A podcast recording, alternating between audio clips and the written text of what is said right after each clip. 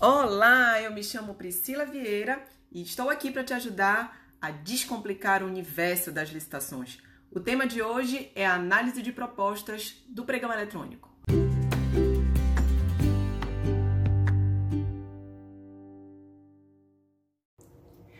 Para que serve a proposta anexada no sistema antes da fase de lances?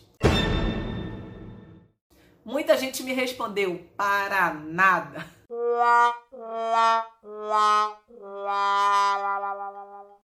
Vamos entender melhor esse assunto?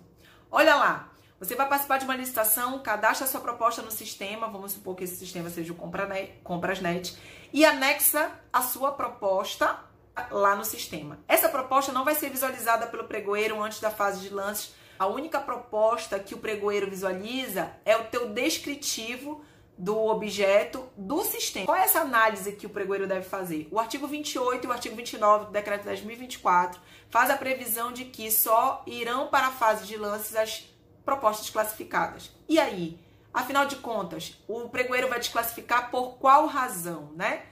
Bem, o Tribunal de Contas da União já entendeu que essa análise ela tem que ser feita de uma forma muito mínima. Eu preciso analisar se ele está em conformidade com o edital, mas não é o momento de desclassificar, porque é através da proposta anexada que eu vou conseguir fazer a minha análise de conformidade de proposta, né? Olha lá, cabe desclassificação da proposta em caso de que o valor é irrisório, zero ou que tem uma presunção absoluta de inexequibilidade. Por exemplo, a minha licitação é de 13 milhões e o licitante cotou 13 reais. Essa proposta ela tem uma presunção absoluta e, portanto, deve o pregoeiro excluir essa proposta para que ela não vá para a fase de lances. Priscila, eu coloquei um valor maior ao meu preço estimado, ao preço estimado do edital. Posso ser desclassificado nesse momento? Não. O preço estimado, o preço máximo admitido, ele só vai ser avaliado após a fase de lances.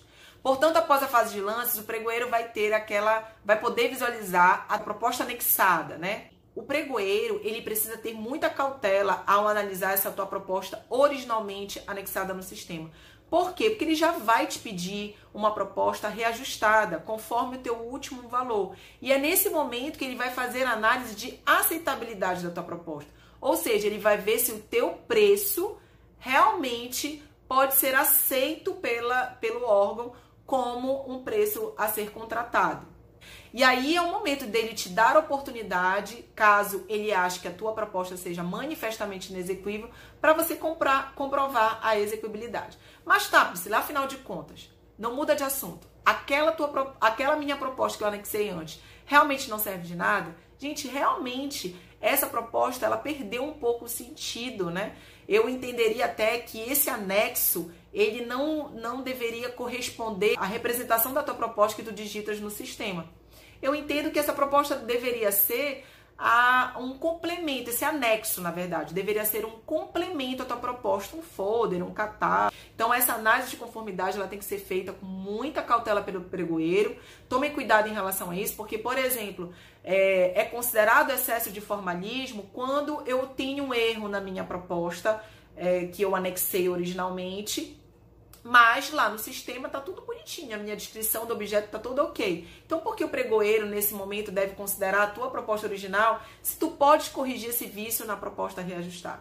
Fiquem atentos aí em relação a essa análise de conformidade, ok?